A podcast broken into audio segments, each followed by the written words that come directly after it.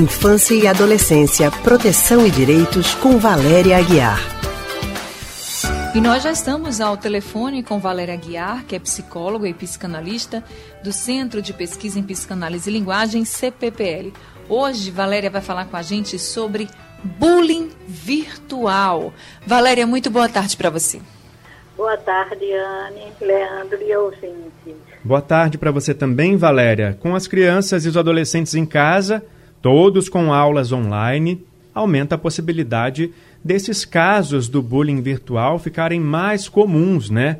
Geralmente por meio das redes sociais, nos grupos de troca de mensagens, aqueles mais comuns, WhatsApp ou até mesmo naqueles usados pelos alunos para terem as aulas, né? Aqueles chats, aqueles bate-papos lá na sala de aula virtual.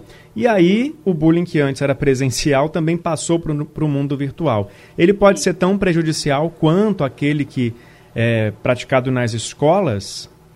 Sim, pode sim, Leandro. É, os garotos, eles são tanto vítima como são agentes de bullying.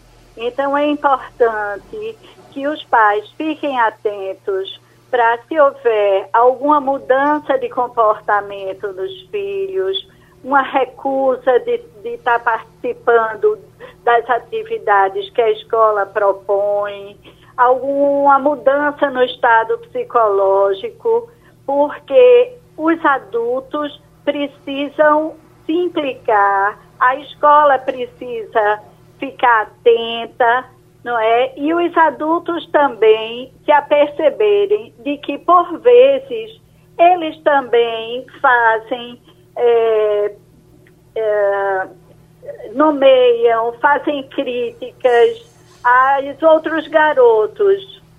Anne? Agora, Valéria, o pai ficando atento, percebendo que o seu filho está sofrendo com algum bullying né, que está sendo cometido. Aí, o que é que esse pai deve fazer, na sua opinião, e também o pai que percebe que o filho está cometendo o bullying, né, as ações de bullying, por exemplo, como é que esse pai que pegou alguma mensagem no celular ou na rede social, no computador, enfim, viu que o filho está ali cometendo bullying, o que é que esse pai do da criança que está cometendo bullying, como ele deve agir e como o pai da criança que está sofrendo bullying deve agir também. Pois é, quando a gente fala bullying, a gente generaliza uma série de situações. Se for algo mais pontual, de um desentendimento entre garotos, onde houve algum tipo de xingamento. E os outros colegas pegaram carona nesse xingamento, então o pai precisa conversar com seu filho sobre o que representa essa violência, o risco que tem de se tornar algo de maior porte e, se for preciso, conversar com a escola para uma pessoa da escola intervir para que esses garotos, isso que porventura surgiu a partir de um desentendimento, não tome uma proporção maior.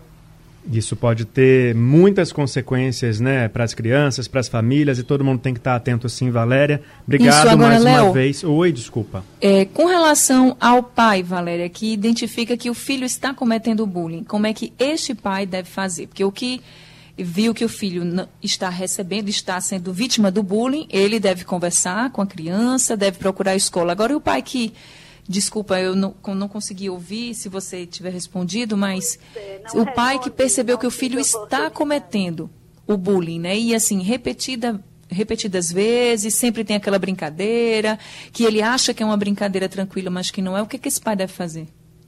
Esse pai deve chamar esse filho, dar uma bronca e, e promover, junto com o filho, uma forma de reparação, desse filho se reparar junto aos colegas. Porque para haver bullying é preciso haver um grupo de espectadores.